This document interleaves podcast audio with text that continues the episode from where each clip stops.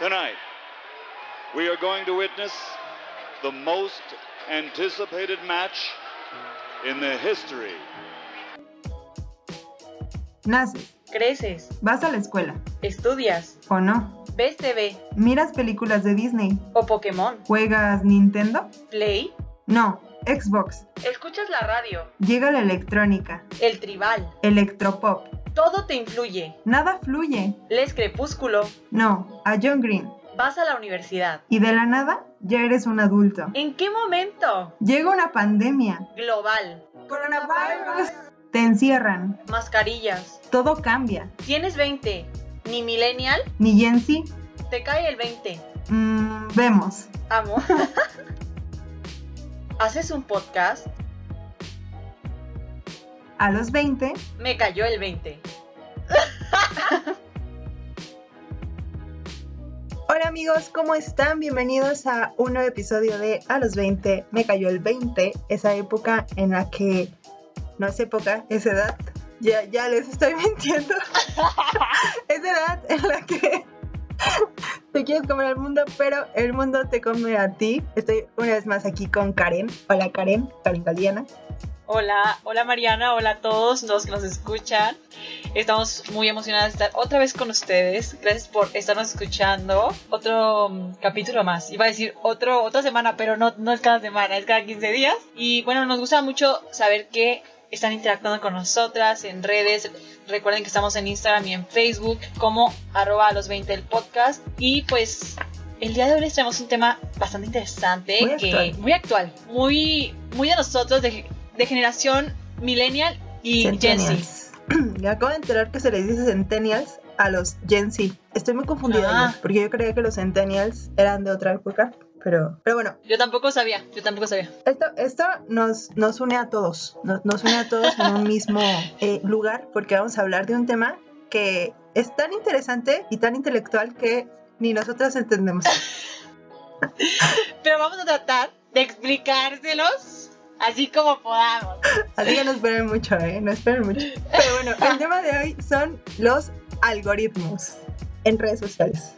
Porque si nos metemos a algoritmos anteriores, no acabamos. No acabamos y esto va a ser un podcast de historia y no queremos eso. Entonces, hoy vamos a hablar de los algoritmos en redes sociales y Karen nos tiene una muy bonita, muy bonita definición que encontró en un medio súper confiable, súper confiable. ¿Qué son los algoritmos? ¿Qué son los algoritmos? Bien. El día de hoy venimos como muy eh, ¿cómo se- intelectuales, muy eh, con fuentes de información, porque este es un tema bastante diferente a los que hablamos regularmente. Entonces, el día de hoy nuestra fuente fue Epsilon Tech, por si así gustan googlearla, que nos dice que los algoritmos son el conjunto de normas que hacen que una publicación se muestre o no a un usuario, dependiendo de la respuesta que tenga cada publicación. Al final, los algoritmos.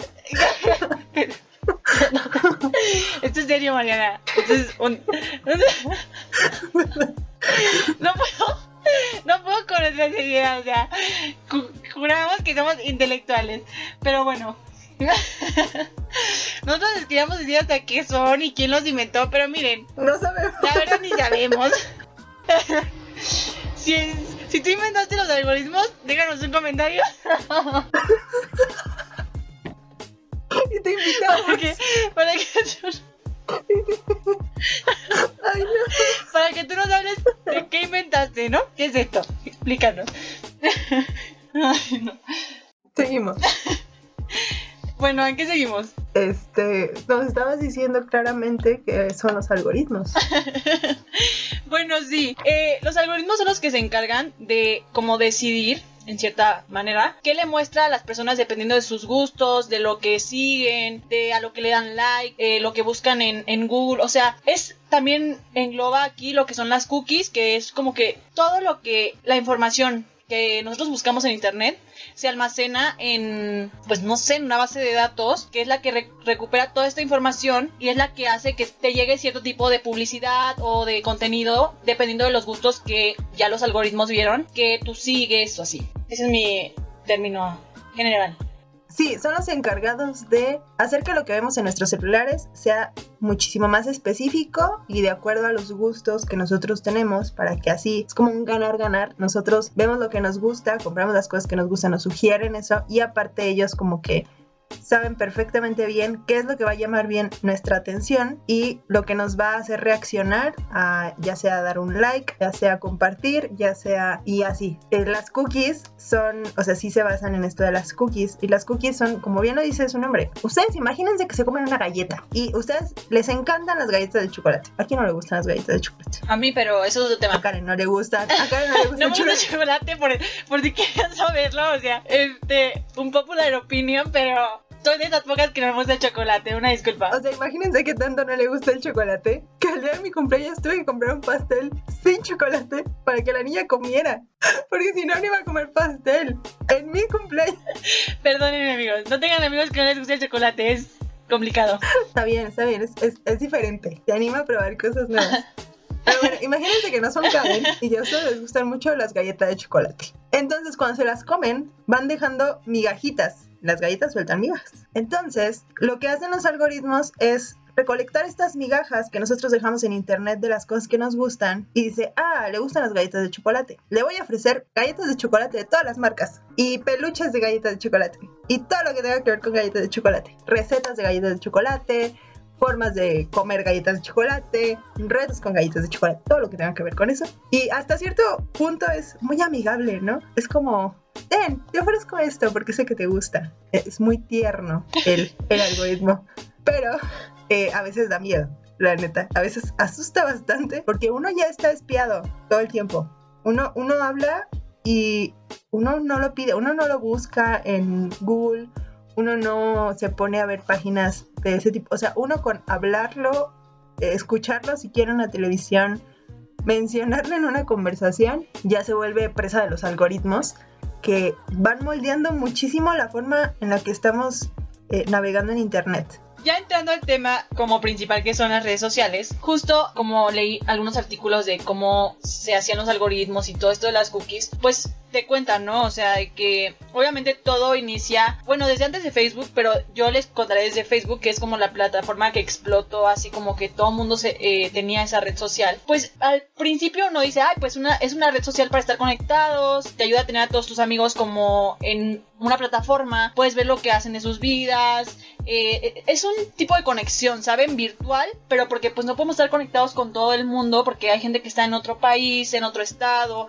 o lo que sea, ¿no? Entonces, pues al principio sí parecía muy amigable, ¿no? Ay, pues voy a estar conectado con mi familia, con mis amigos. Pero todo, todo tiene un trasfondo. O sea, las redes sociales por algo son gratuitas. Pero ¿a qué costo? El costo de que las redes sociales sean gratuitas es tu información. Las plataformas tienen nuestro nombre, nuestro, cuándo nacimos, quiénes son tus amigos, a dónde vamos, a dónde viajamos. Las redes sociales saben todo de nosotros, o sea, hasta más que nosotros. ¿Por qué? Porque hasta saben qué nos gusta y qué nos pueden mostrar, qué nos pueden recomendar para que nosotros compremos, para que nosotros consumamos. Entonces, sí, o sea, cuando al principio uno lo ve, un anuncio no importa, o sea, o sea, es algo normal, un anuncio uno lo ve en la calle y pues ya está acostumbrado. La diferencia en, en las plataformas es que ya hemos expuesto tanto nuestra información que ya no somos dueños de ella. O sea, ya nuestra información no es privada.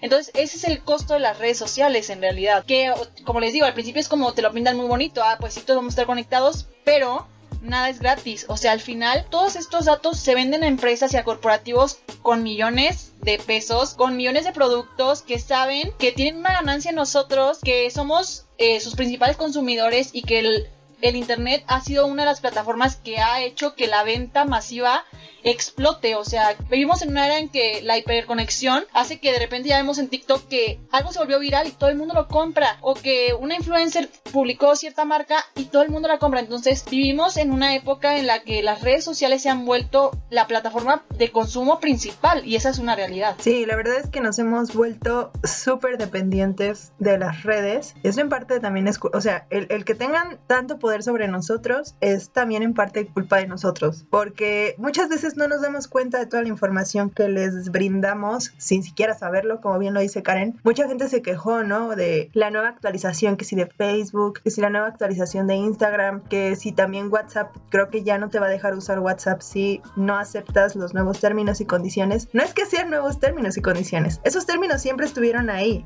pero ¿saben cuál es la cuestión? Nunca leemos esos términos. Siempre aceptamos todo y hacemos retos y nos metemos a aplicaciones de que mira, esta aplicación mueve tu foto o mira, descubre qué princesa de Disney eres o no sé, cambia tu cara con tu mejor amigo y ve cómo te ves. O sea, todo ese tipo de cosas recolectan esta información sin nosotros darnos cuenta y entonces creamos toda esta super base de datos, como bien lo dice Karen, en donde nos tienen prácticamente comprados de cierta forma, porque ellos es la manera en la que nos ofrecen los productos que saben que vamos a, a comprar o las cosas que saben que vamos a ver, porque ya es como un patrón.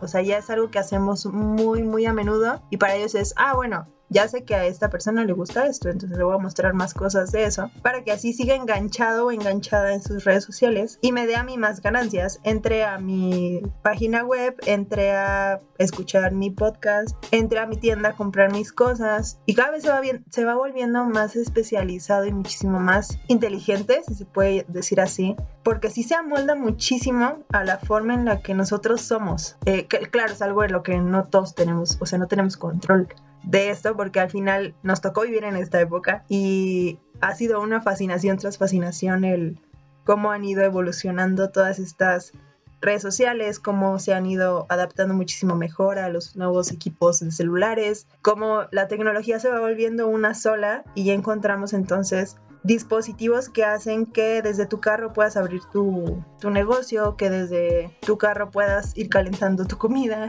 que tu refrigerador ya te dice cuánto tiempo le queda de vida a ciertos alimentos, porque guarda perfectamente bien en qué momento lo metiste al refri, entonces cada vez se va volviendo muchísimo más inteligente la tecnología y en parte es gracias a estos algoritmos que, que pues les hacen como que muchísimo más fácil el digerir toda la información y poder dárnosla a la mano.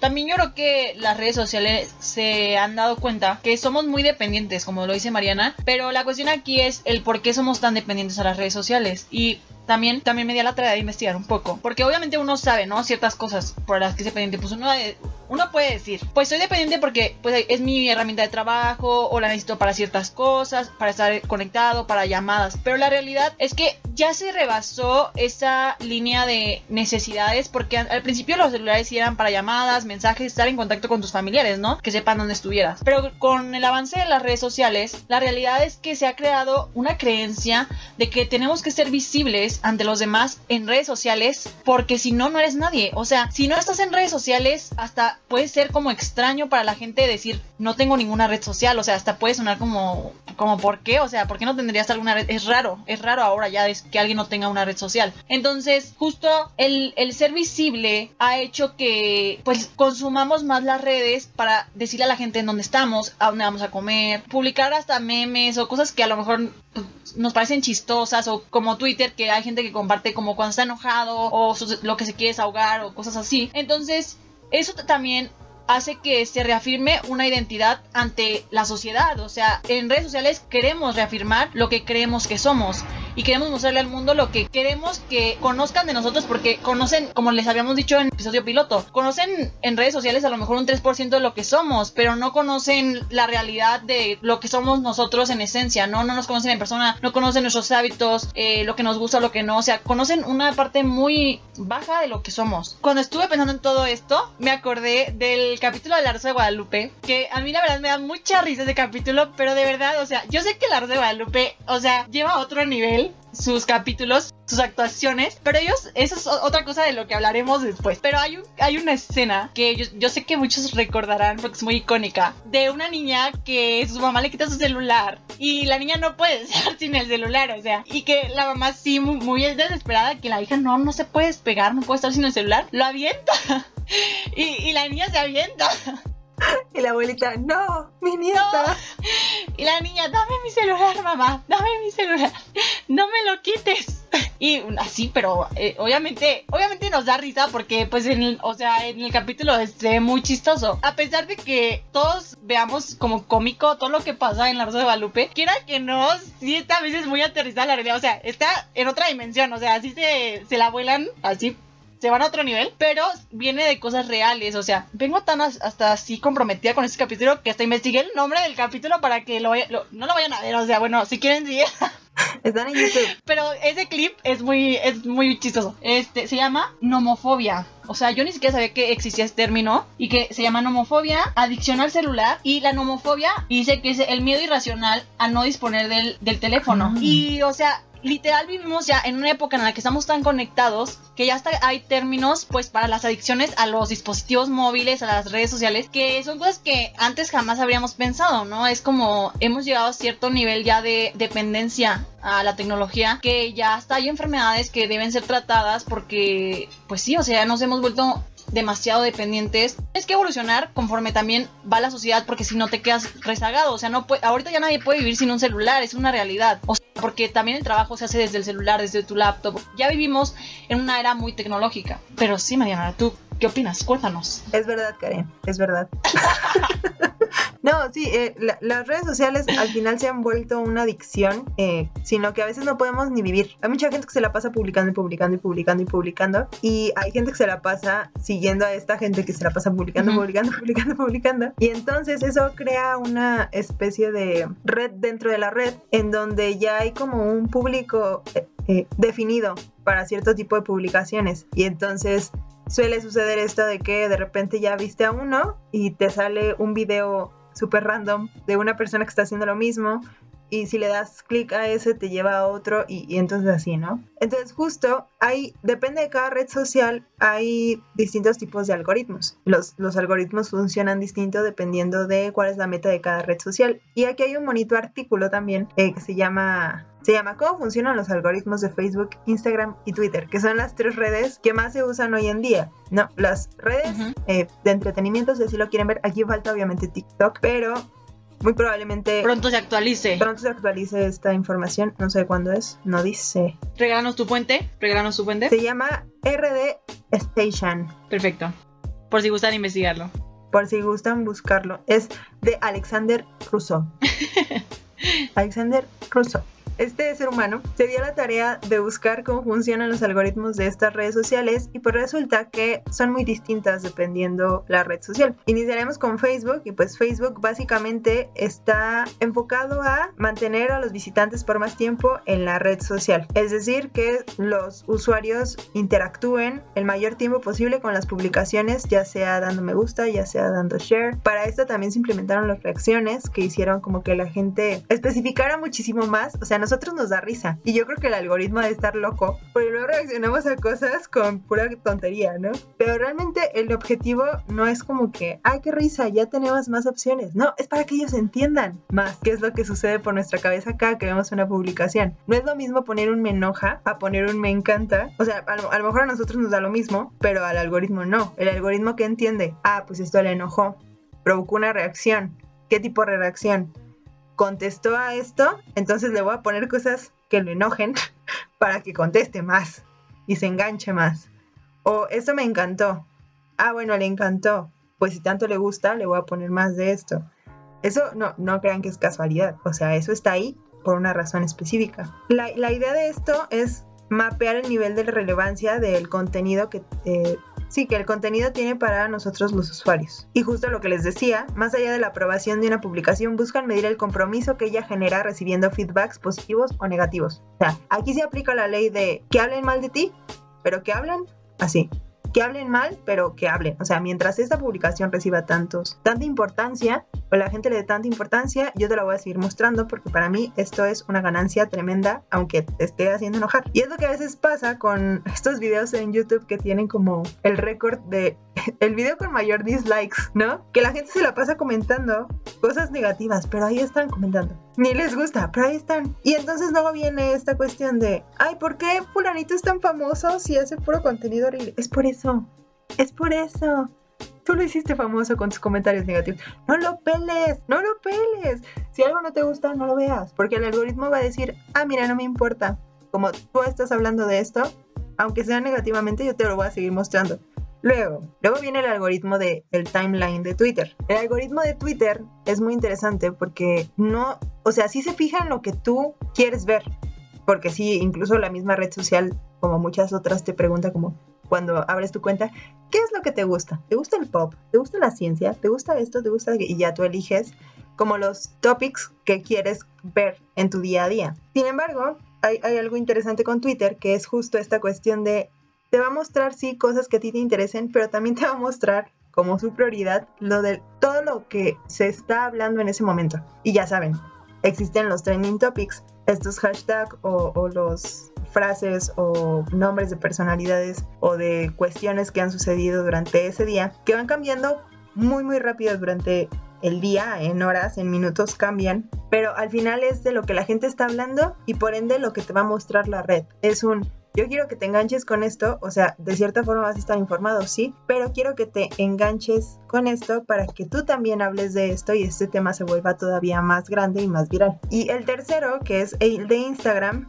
después de que Instagram fue adquirido por Facebook, se enfocó en mejorar la experiencia de los usuarios y bueno, pues básicamente a la gente antes era muy difícil ver la mayoría de las publicaciones que aparecían en tu feed, o bueno, no en tu feed, en tu inicio, ¿no? Entonces, lo que hicieron las personas de Facebook, las personitas de Facebook, fue modificar el algoritmo para que eh, el orden de las publicaciones en el feed fuese definido por factores como número de me gusta y comentarios para medir el compromiso, nivel de interacción con el usuario del origen del post, el horario de la publicación, justo para que no se pierda la característica cronológica de visualización y, bueno, los mensajes directos que se reciben, ¿no? Entonces, pues sí, eso sería la forma en la que cada uno funciona.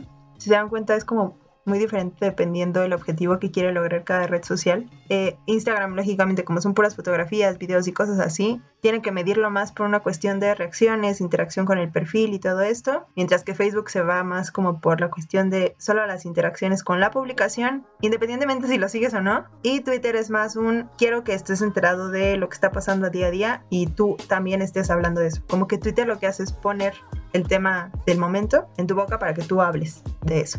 Y bueno, y pasando a eso, no sé si ustedes han sentido que los, o sea, literal los espían.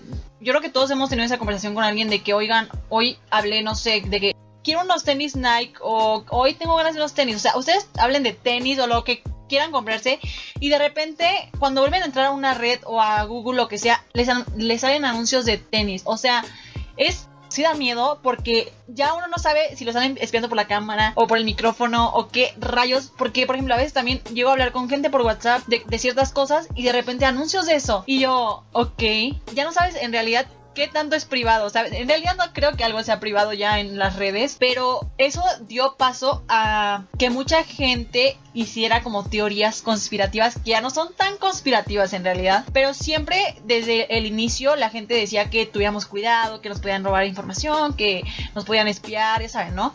Pero conforme va pasando el tiempo, vemos que esto se está convirtiendo en una realidad, o sea, ya no es como ficción esto.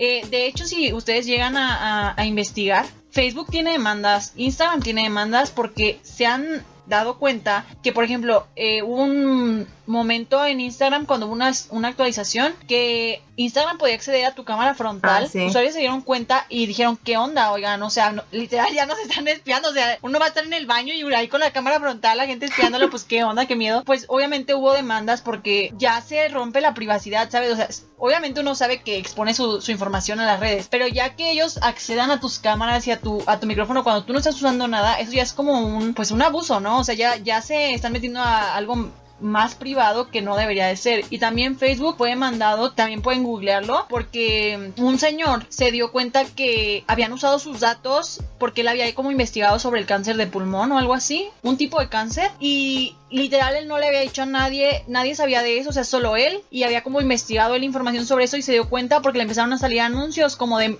de hospitales y, saben, cosas relacionadas con eso. Entonces él demandó, demandó a Facebook porque se dio cuenta que estaban usando sus datos privados, o sea, sus búsquedas, para darle anuncios como relativos a lo que le estaba buscando. Entonces, es ahí cuando uno dice, ¿a qué punto está llegando la tecnología? Que literal, o sea, ya hasta sabe si tienes alguna enfermedad. O sea, ya sabe si, alguien de tu círculo cercano tiene algo, tiene alguna enfermedad o se accidentó. ¿Por qué? Porque googleamos todo, investigamos todo. O sea, nuestro celular se volvió nuestra herramienta de búsqueda. Entonces, ya estamos pasando esa línea de, de lo que parecía irreal y ya se está convirtiendo en una realidad. Y esto lo aterrizo mucho con la serie de, de Black Mirror, que no sé si muchos la hayan visto, pero se la recomiendo totalmente. Es de las mejores series que he visto. De verdad, está súper bien hecha. Obviamente cuando uno la ve y dice, es como algo súper exagerado de lo que puede llegar a ser la tecnología, pero también es algo que uno ya viendo las cosas como van, se ve demasiado realista como el que podemos llegar a estar así en un futuro. O sea, obviamente ellos lo hacen como muy apocalíptico, ¿saben? O sea, de que ellos obviamente exageran el panorama. Aún así, cuando uno analiza cada capítulo, porque cada capítulo te vuela la cabeza, o sea, yo no podía echarme como un capítulo, más de un capítulo a la semana, porque me deja como, neta, ¿qué está pasando? O sea, es como mucha información que procesar cada capítulo. Y les voy a recomendar dos capítulos. Hoy les vengo a recomendar dos capítulos de esa serie. El primero es Oso Blanco, que es de la segunda temporada. ¿Tú ya lo viste, Mariana? Sí, terrible. Es, o sea, es una situación horrible. O sea, es un capítulo que sí te deja pensando mucho en qué estamos haciendo y, o sea, como, como espectadores de la realidad a través de nuestros celulares, ¿qué estamos haciendo con esa realidad? ¿Sabes? Porque como que, o sea, no les voy a spoilear nada, pero es una crítica a cómo en lugar de actuar sobre lo que estamos viendo, nos ponemos a grabar. Exactamente. Eh, hay un, un, paréntesis chiquito. Apenas surgió un video de una feria en Estados Unidos. Ay, yo lo anoté también. Yo le iba a decir, amiga, conectadas, conectada. Sí, cuéntalo, cuéntalo. es que no sé dónde fue. No sé si tú sabes dónde fue. Pero. No, creo que fue en Estados Unidos, la verdad, pero no estoy segura, no estoy segura. Pero era una feria así de las ferias de pueblo, o sea. Como las que ponen en nuestros pueblos, sí, amigos. Justo hay, hay, un video de esta feria en Estados Unidos en donde uno de los juegos, que me parece que es el martillo, si no mal recuerdo, se llama el martillo, que es este en donde es como una hilera de gente y te sube y es como que da toda la vuelta y bien padre, ¿no? Empieza a mover, no sé si no pusieron bien la, Sí, como que no le instalaron bien la base, la base, O sea, la estructura no la instalaron bien. Y de repente se empieza a mover de que se va a ir para un lado. O sea, de que esa cosa va a salir volando porque la estructura no está bien, bien plantada, pues, en el piso. Y se empieza a mover. Y la personita que está ahí manejando los controles sale volando. Bueno, sale como que corriendo de ahí, como de. Ah, y pues toda la gente estaba ahí, ¿saben? Ay, o sea, toda la gente estaba eh, arriba de. Y pues lógicamente esto lo vimos porque a alguien se le ocurrió grabarlo. Sí, claro. Pero hubo una persona, hubo una persona valiente que dijo necesitamos hacer algo y se acercó con todo el miedo, yo creo, de que le fuera a caer encima algo o de que esa madre se fuera a caerle hacia un lado. O sea, porque toda la gente estaba alejándose. Esta persona llegó, agarró de como los barrotes que tenía la base, intentó eh, como agarrarla, ¿saben? Como para que no se moviera. Y gracias a eso mucha gente empezó a acercarse, a detener y se hizo una fila de gente que de verdad es bonito ver, ¿saben? Acá. O sea, cómo la gente reaccionó antes, de hecho. Pero sí te quedas pensando como, ¿por qué en lugar de actuar te pusiste a grabar? ¿Sabes? O sea, persona que grabaste esto, porque no fue una, fueron varias, porque hay videos de diferentes puntos de, de vista. ¿Por qué te pusiste a grabar eso? O sea, ¿por qué no actuaste? ¿Por qué no hablaron a... ¿Por qué no, no sé, hicieron algo para que el juego empezara a parar? ¿Por qué no hicieron algo para que llegara algún elemento de seguridad? ¿Por qué no hay elementos de seguridad en principio en esos lugares? Porque yo no vi a nadie como que de, de la policía o de como, ¿saben? Que, que salvaguarden la seguridad de las personas que visitan estos lugares. Pero ¿por qué no se pusieron a, a hacer algo? O sea, en lugar de estar grabando. Y justo este capítulo de Black Mirror trata de eso, de cómo nos volvemos a través de la pantalla y como que eso nos hace ignorar la realidad. O sea, sabemos que lo que estamos viendo es real, sabemos que está pasando, pero como no lo vemos con nuestros propios ojos, sino a través de una pantalla, para nosotros como que se vuelve lejano y no actuamos cuando alguien está en peligro, no actuamos cuando alguien la está pasando mal, no actuamos cuando alguien está sufriendo bullying, no actuamos cuando alguien se está peleando con otra persona, cuando alguien, eh, no sé, cualquier situación que necesite eh, de la acción de la gente no se hace porque estamos viéndolo a través de un celular. Entonces, es cuestionable. Ay, sí, justo mañana complementó como que lo que les iba a decir porque yo también tenía anotado eso, ese video porque también a mí me dejó súper en shock que neta la persona que la primera persona que tuvo ese juego, que arriesgó literal su vida, o sea, eres un héroe. Hay personas que anónimamente han sido héroes de alguna persona y de verdad muchas gracias porque por ustedes tengo fe en la humanidad. Sí. Ese video, o sea, entró justo súper bien con ese tema porque, como les comento, este capítulo habla de cómo nos volvemos tan indiferentes con la gente, o sea, que ya no tenemos empatía, preferimos grabar el momento si- o una tragedia antes de actuar, ¿por qué? Por, por las vistas o porque puede volverse viral un momento. Hemos dejado de a veces como dimensionar la realidad, ¿sabes? O sea, si en lugar de a lo mejor ponerte a grabar, como dice Mariana, actúas, puede que sea ot- otra historia totalmente diferente. Aparte, este capítulo también nos muestra cómo todos a través de las redes nos creemos jueces de la vida de los demás y eso es algo que de verdad no debería de ser porque no, como les decimos, o sea, no conocemos eh, toda la vida de la persona, todo lo que está viviendo, o sea, solo estamos conociendo una parte de lo que nos está contando. Entonces, tenemos que tener como conciencia de que todo lo que ha- hacemos tiene una repercusión a lo mejor aunque ustedes no lo vean, ese comentario negativo o a la persona que le están tirando hate a través de redes, no saben cómo le está impactando. Hay gente a la, a la que la verdad se le resbala que tiene como que ya, ya se hizo de como de piel gruesa, pero hay gente que neta no, o sea, hay niños que usan redes sociales que apenas están construyendo como una identidad y que ese comentario neta lo puedes destruir, puedes destruir una persona, puedes destruir una vida. Hay jóvenes que se han suicidado por esto. Entonces, la verdad, a mí sí se me hace como algo bien importante, como que le enseñen desde jóvenes o desde niños, porque los niños ya están inmiscuidos en la tecnología desde que nacen, a saber usar responsablemente las redes, porque sí tienen un peso, sí tienen una consecuencia, y lo vemos también más ahorita.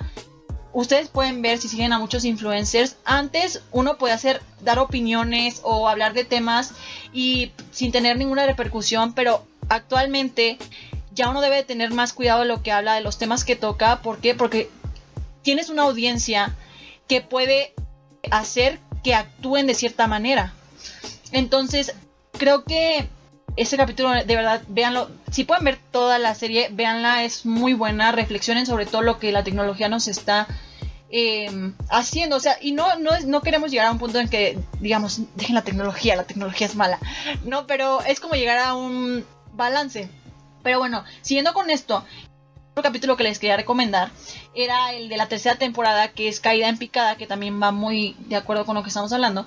Este episodio habla de cómo la chica eh, llega a una desesperación por tratar de agradarle a todo el mundo. Se les dan cierto número de estrellas por cada cosa que hagas. Por ejemplo, que si vas a un café y eres bueno con el que te atendió, te da cierto rango de estrellas. Si haces cierta acción, todo, o sea, todos con los que interactúes te dan cierta puntuación. Entonces, si tú tienes cierta puntuación, alcanzas cierta popularidad, cierto nivel de vida, saben. Aunque obviamente eso ahorita está a lo mejor muy alejado de la realidad de porque ahorita no, no llegamos a hacer puntuación, así que vemos a alguien, ay no me cae bien, le doy una estrella, o sea, eso está ahorita muy alejado de la realidad, pero obviamente aunque esto está como más exagerado, sí sucede, o sea, de verdad pueden destruir la reputación de una persona, de una marca, con sus comentarios, con eh, lo que digan de esa persona.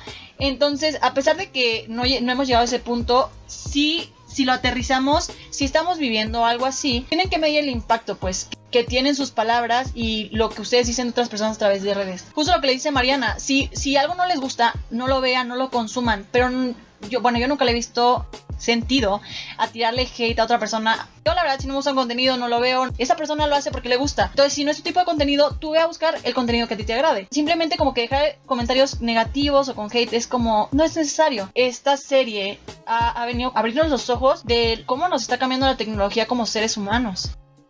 Así es, y sobre todo cómo, cómo nos estamos volviendo cada vez más uno mismo con la tecnología, ¿saben? O sea, cómo está haciendo algo que está dominando nuestras vidas por completo. Pero sí hay que tener cuidado con lo que uno hace y dice en redes sociales, porque bien puede cambiar la vida de otras personas y puede cambiar la de nosotros, incluso. Nos puede marcar para siempre. Bueno, entre tantas teorías conspirativas, también había una que creo que decían que Mark Zuckerberg era Illuminati. Hasta así no la supe. ¿Nunca la supiste? No. hablaba de que mm, supuestamente en muchas entrevistas entra como en pánico cuando se le preguntan ciertas cosas y que supuestamente es por una palabra en específico, que porque él no es humano, que está Ok. dominado por los Illuminatis. Que por eso tiene tanta información de todos nosotros. No, gente, no creo que sea así. Entonces tu hijo es un robot. Casi, casi. O sea, que es como reptiliano y cosas así, que no es humano. Ok. Pero lo que sí no es humano es la inteligencia artificial. Y esa sí nos está alcanzando, ¿eh? Cuidado porque esa sí nos está alcanzando. Y justo un ejemplo muy claro de esto es, me parece que se llama Sofía y es la primer robot ciudadana en el mundo. Ok. Bueno, Sofía es un robot humanoide desarrollado por la compañía con sede en Hong Kong, Hanson Robotics. Pues básicamente es la primer robot que ha sido entrevistada en el mundo porque tiene inteligencia artificial y esta inteligencia artificial hace que te responda cosas. ¿Se acuerdan? Antes había un programa en el que chateaba supuestamente con otras personas random en el mundo, pero nunca veías a esa persona, o sea, era como un programa, es que no me acuerdo cómo se llamaba, pero escribías en él y te contestaba pero no era que hablaras con, o sea, sí hablabas con otras personas, pero lo que hacía esto era recolectar los datos de toda la gente que se metía a preguntar cosas y hablar como con otras personas y ponía como que mezclaba las conversaciones y así iba aprendiendo el programa. Pues eso llevó a esto. Un robot que se mueve solo, que habla solo y que aparentemente piensa, o sea, aparentemente piensa lo que está diciendo y que aprende cada vez más de nosotros. Y eso, eso sí es peligroso para mí yo siento que eso sí está muy difícil. Porque justo hay estas personas que creen que vamos a llegar a este futuro de yo robot, en donde vamos a convivir con los robots día a día. Pero esos robots aprenderán de nosotros, ¿saben? Y crearán como que su propia personalidad y lleg- llegará a un punto en el que, claro, como humanos eh, que somos, nos gusta que nos sirvan o nos va a gustar que nos sirvan los robots y los robots no van a estar de acuerdo y entonces va a haber aquí una rebelión de las máquinas y pues todo el mundo se va a acabar, ¿no? Y el apocalipsis. Pero en lo que eso llega, sí hay, hay bastantes avances tecnológicos en cuestión de eh, robots y, e inteligencia artificial y también un ejemplo de esto es Google, eh, Alexa de Amazon y Siri, ¿no? Que son estas inteligencias artificiales Cortana me parece que es la de Windows, que son como asistentes que aprenden igual qué es lo que te gusta, qué es lo que quieres buscar, qué es lo que quieres saber, te contestan y aparte te dan información extra por si quieres, ¿no?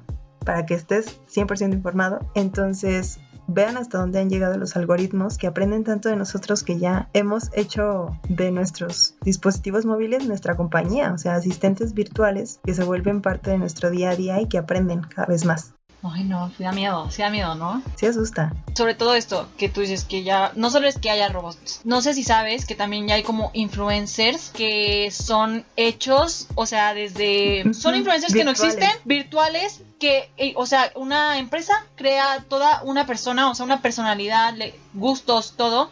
Y literal, o sea, esto se está volviendo tendencia porque obviamente esto lo hace gente que sabe de marketing, de, de publicidad, de muchas cosas, muchas cosas que, que influyen en el mundo tecnológico. Y obviamente ellos saben qué vende, qué quiere ver, qué quieren ver los jóvenes, que obviamente es al público que va dirigido este tipo de influencers y que están cobrando mucha popularidad y han trabajado con marcas, o sea, ya, ya han hecho campañas, o sea, estamos llegando a un nivel en que, o sea, ahorita solo son pocos influencers así, pero así como va evolucionando, puede que justo en un punto las máquinas sobrepasen la realidad, o sea, que ya todos tengamos nuestro influencer hecho con las características que nosotros creemos y ya no seamos, o sea, que nosotros ya no tengamos un perfil, que nuestro perfil sea el de nue- nuestro influencer que queramos crear nosotros a través de nuestros gustos y lo que queramos como que reflejarle a las personas. Que de hecho creo que hay un, ca- un capítulo de Black Mirror que trata de eso también. La verdad no, no estoy muy segura, pero yo me acuerdo que yo he visto eh, un, algo, algo sobre esto, pero sí creo que es en Black Mirror. Pero sí es cuando uno dice, o sea, pero como, ¿por qué querría seguir yo a alguien que no existe? Eso ya es como opinión personal, pero Obviamente las marcas saben por qué lo hacen. Están construyendo un imperio nuevo que quieren llegar de otra manera a las nuevas generaciones. De hecho también había una artista así como virtual que daba conciertos, ¿no? O sea que no existía, que se volvió muy famosa. Esto es también muy aterrizado como con un libro que también es una lectura obligada creo para todos los que nos gusta este tipo de temas, que es 1984 de George Orwell que justo habla de todo esto de cómo Obviamente esto, este libro se escribió hace muchos años, pero de verdad uno lo lee ahorita y uno lo, siente, lo está viviendo, porque justo eh, en este libro Orwell habla de cómo eran vigilados mediante pantallas, de que el gran hermano era el que se encargaba de vigilar a todos y que todos estaban como bajo lupa de qué hacían y todo, ¿no? Y obviamente yo creo que cuando el, el autor escribió ese libro, no sé si neta los autores qué onda, si ellos ven el futuro o neta son tan cultos o leen tanto que neta ven como lo que puede llegar a suceder porque se dan cuenta que los seres humanos somos tan predecibles que saben a lo que podemos llegar. Así, punto. Y justo a mí la verdad me impactó muchísimo cuando lo leí porque yo decía, qué miedo. O sea, qué miedo estar vigilado y no poder hacer tu vida y depender de otra persona que te está vigilando y que no, no, o sea, no puedes hacer nada porque si haces algo mal, literal creo que los mataban. A lo mejor ahorita no te matan, pero te cancelan, que es una nueva cultura, o sea, es la cultura de la cancelación. Que ya, o sea, si una persona comete un error o algo, ya queremos desaparecerlo de las redes sociales como si eso lo fuera a desaparecer de la faz de la tierra. Pero lean, o sea, sí lean ese libro, sí es súper recomendado. Porque si nos muestra como cómo hemos llegado a un punto en que estamos tan vigilados que literal, o sea, ya cuidamos, o sea, digo, que obviamente siempre hemos tenido que cuidar lo que hacemos, pero porque eso es una cuestión de principios y de valores. Pero sí, o sea, es como uno se pregunta, ¿a qué punto vamos a llegar, no? ¿A qué punto vamos a llegar de la tecnología? Cada vez se van superando y salen cosas nuevas que a veces uno piensa que hasta las máquinas pueden llegar a, a sustituirnos en muchas cosas.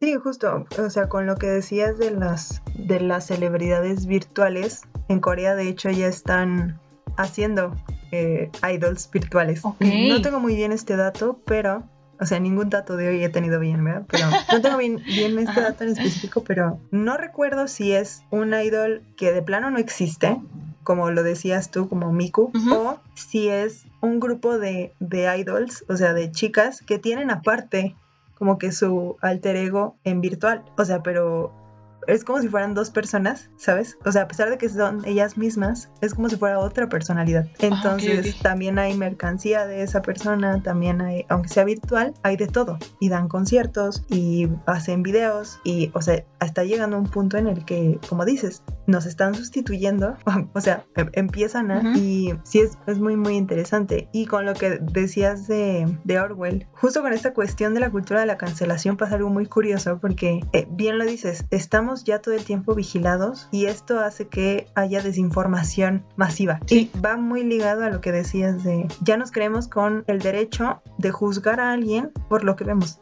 en sus redes sociales. Y entonces empieza a armar una bola de nieve enorme en donde ya porque yo vi esto, asumo esto y entonces empiezo a correr el rumor y entonces empieza a ser viral y empieza a ser muchísimo más relevante, se vuelve trending y cancelamos a gente que a veces ni siquiera necesita ser cancelada. O sea, gente que no tenía por qué ser cancelada. Hubo un caso de un hombre en, Estados Unidos, igual, gente de Estados Unidos que anda con ustedes. Ya van dos veces que los menciono en cosas que no son nada buenas. Eh, hubo un caso de un hombre en el que iba creo que con la mano afuera, o sea, iba manejando con la mano afuera de su ventanilla y él dice que iba haciendo como, ¿sabes? El, el- o sea, que tienes como la maña de mover la mano. Ah. ¿no? En lo que estás esperando, cualquier cosa. Pasa a su lado otra persona, ve que está haciendo una especie de seña que se usaban o que se sigue usando ahorita con las comunidades de- que siguen creyendo en esto de la supremacía blanca y todo esto, Sí, ya recuerdo le toman la foto, lo suben a Twitter, dicen como de estas personas cada vez están en todos lados, eh, malditos blancos, eh, porque siguen creyendo que son mejores, que no sé qué. La foto da la vuelta a todo el mundo y al señor lo despiden de su trabajo porque se hizo viral y dijeron como no queremos que nos relacionen con esta cuestión fascista, entonces te vamos a despedir. Pero el señor no es que odia a la gente de color, ¿sabes? O sea, no es que odia a la gente negra. Simplemente estaba haciendo un movimiento con la mano y tuvo la mala suerte de que alguien asumió algo que no es y por ende perdió su trabajo. Y así miles de casos. Entonces también hay que tener mucho cuidado con esto. Insistimos, no vivan a través de las pantallas. Chequen que la información que llega a ustedes sea verdadera. Siempre rectifiquen, siempre, eh, o sea, no, no sean viscerales, no piensen con el estómago, o sea, no sean reaccionarios, porque esto también lleva a muchos problemas. Si les llega alguna información, ya sea por WhatsApp, ya sea por Twitter, ya sea por Facebook, siempre rectifíquenla para precisamente evitar este tipo de cosas. Porque justo, si ustedes consumen, o sea, vol- volviendo a lo de los algoritmos, o sea, retomando, si ustedes consumen este tipo de noticias, les van a llegar más noticias falsas y más noticias falsas y más noticias falsas, porque al final es lo que vende, es lo que la gente le crea morbo y es lo que más se comparte. Entonces hay que cambiar nuestros hábitos en Internet para que así el algoritmo entienda de una vez por todas que lo que no, o sea, que no queremos este tipo de noticias, que queremos información real. Al momento sí, pero también tener la inteligencia de no dejarle toda la tecnología, sino también nosotros mismos investigar por nuestra parte para poder tener un mejor criterio respecto a lo que estamos viendo. Muy bien, me encanta. Lo, es lo más inteligente que he dicho en toda la noche. Ah, no, claro que no, sí has dicho cosas. Ya para cerrar, queremos darles como algunas recomendaciones que de hecho ustedes pueden investigar. En general, primero investiguen un poquito de todo esto que les acabamos de hablar para que también se empapen de todo esto y vean, o sea, no solo se queden con lo que nosotras les decimos, porque también nosotras podemos equivocarnos en algunos datos, pero como les dijimos, les dejamos ahí las fuentes, o sea, citamos las fuentes para que ustedes las chequen, pero ya saben que ustedes pueden investigar. Y bueno, yo, yo investigué cinco tips, que esto es de la BBC, o de la BBC, como le digan ustedes, que eh, justo salió por eh, la serie de, de You en Netflix, que espero que ya la hayan visto, también es buena, o sea, también la recomiendo, que justo eh, es un chico que usa las redes sociales para eh, obtener información de otras chicas y saber como todo de ellas porque pues por las redes se puede saber como les decíamos eh, a dónde a dónde vamos en dónde estamos en dónde trabajamos. Entonces justo por esta serie salieron notas de cómo cuidar tu, tu información o cómo proteger tus datos porque cuando uno vio la serie decía pues cualquiera puede acceder a, a mi información no y en esta nota bueno decía que como los cinco puntos, que cuidáramos nuestras huellas dactilares, porque muchas veces subimos como fotos así haciendo el signo de paz o cuando votamos. No había pensado en eso. Ajá, pero justo di- eh, dicen que también a mí me pareció como que algo que creo que deben de saber, porque yo tampoco lo sabía hasta que leí la nota y dije, ay, no manches, lo que hace el no estar informado, ¿no? Porque a veces uno lo hace como de, ay, pues ya voté y que todos vean que sí soy responsable, pero no sabemos que la tecnología ya ha llegado a un punto en el que nuestras huellas dactilares tienen toda nuestra información literal, amigos. Con ellas tenemos nuestras cuentas de banco, con ellas tenemos eh, la contraseña de nuestro celular, muchas cosas. Entonces, cuiden eso, por más que uno diga, ay, es muy exagerado, la gente que se dedica a hacer mal uso de las redes o de la tecnología usa estas cosas en nuestra contra y nos pueden perjudicar. Sí cuiden como sus datos biométricos, ¿no? O sea, sus huellas dactilares, todo eso, porque pues sí es algo muy importante ahorita y creo que es algo que nadie nos dice y que tenemos que hacer conciencia. Otra cosa es que no anunciemos que saldremos de vacaciones, porque eh, en primera porque avisamos a la gente en donde vamos a estar, que eso puede darle información a gente que vive en el lugar donde vamos a visitar, que puede usar malamente la información de donde vamos a estar o buscar dónde nos vamos a hospedar. Digo, a lo mejor uno dice, pues uno, ¿quién va a querer vernos, no? ¿Quién va a querer saber de nosotros? Pero de verdad no saben quién, quién lo sigue, porque hay mucha gente que tiene sus redes sociales públicas y de verdad no saben quién lo sigue, no saben quién está al pendiente de su vida. Entonces, eh, es sí tienen que tener un poquito más de cuidado de, con lo que publican. Digo, si tienen su red privada y tienen como a sus seres queridos o a su gente más cercana en redes, pues a lo mejor pueden ser un poquito más abiertos, pero de verdad no se confíen porque uno nunca sabe. Y aparte de eso, eh, avisas que tu casa va a estar sola. Entonces se puede prestar para que te hagan algo. Hay que evitar como también ese tipo de cosas.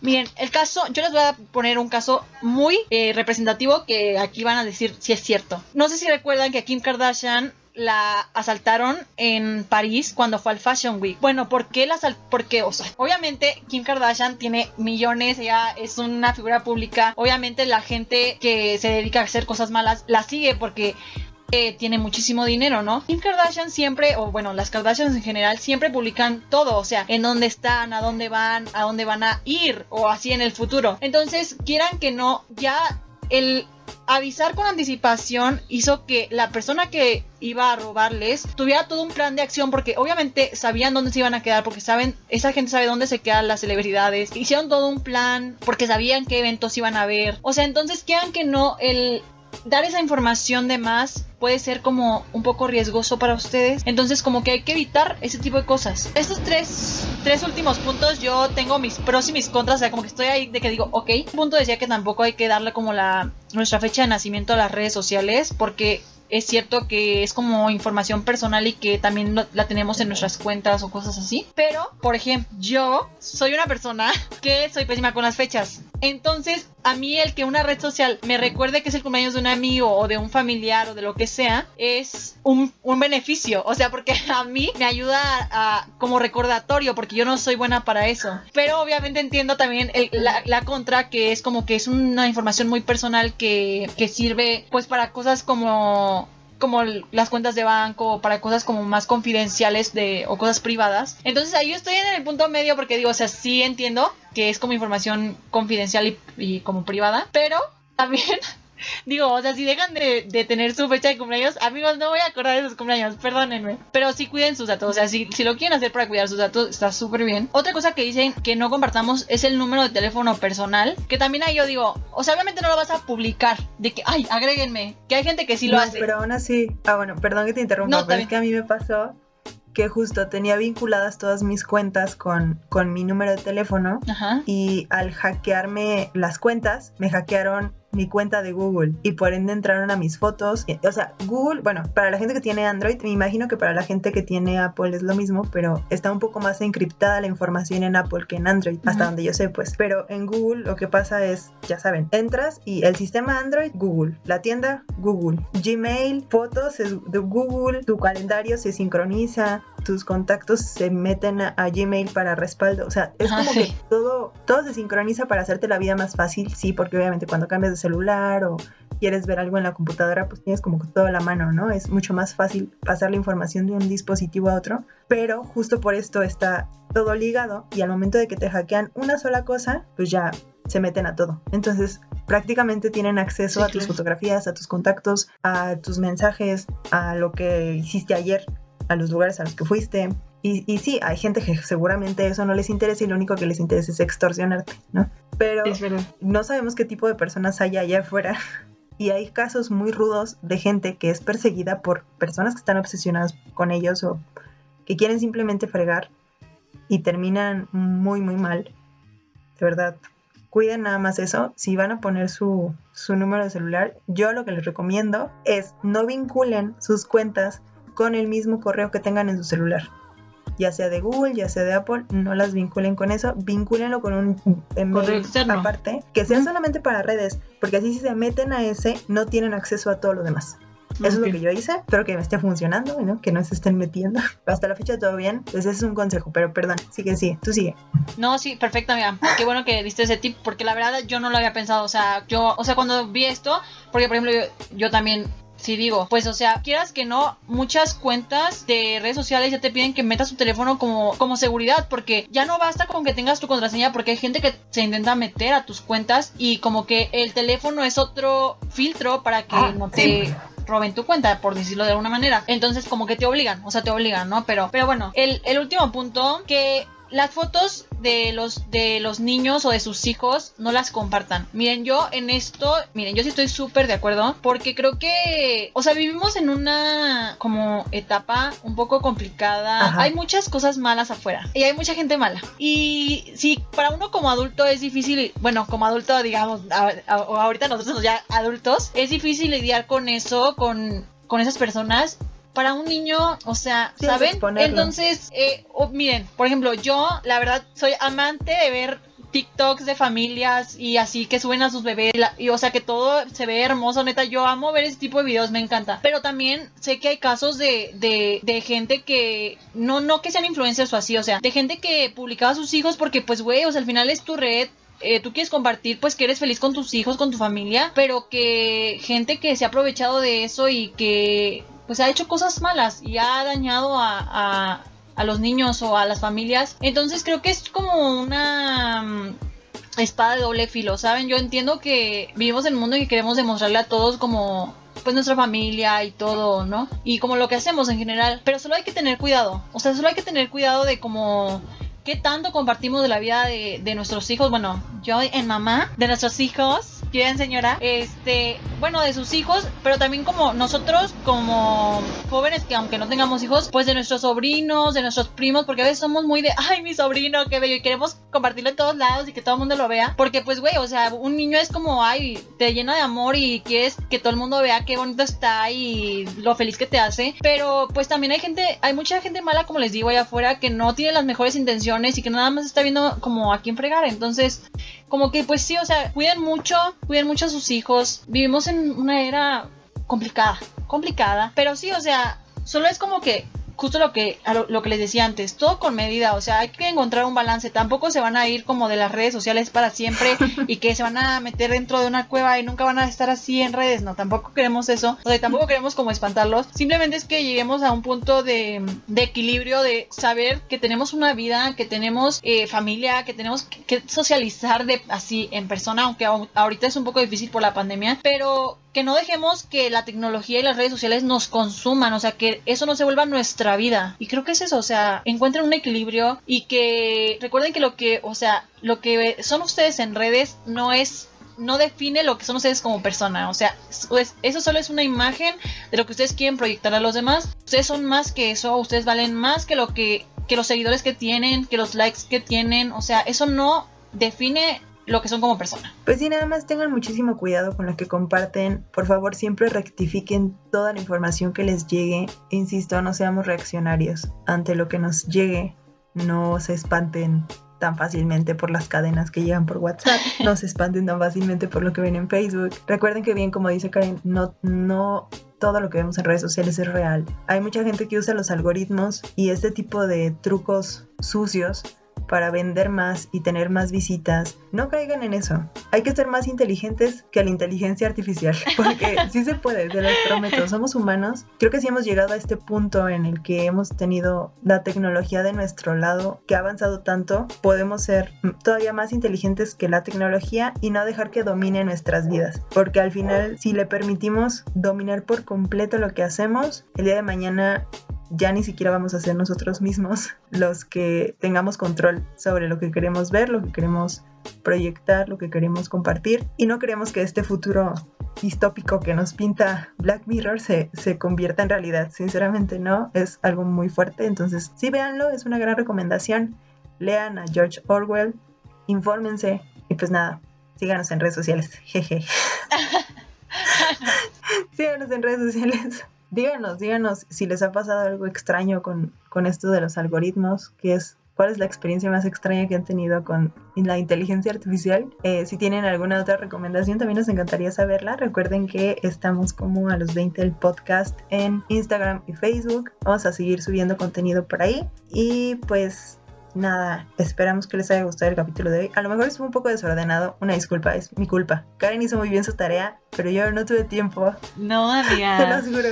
Así, así, así somos, nos gusta divagar en realidad, nos encanta. Ah, claro, sí. Esto les dijimos desde el principio iba a ser una plática entre dos personas. Nunca les dijimos que íbamos a estar informadas al 100%. Así que, por favor, si nos equivocamos en algo, díganos.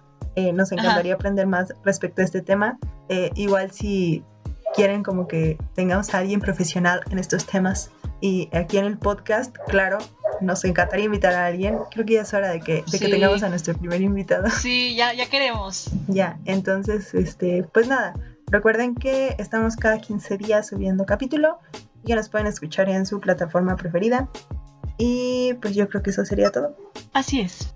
Nos vemos en el siguiente capítulo. Adiós. Bye.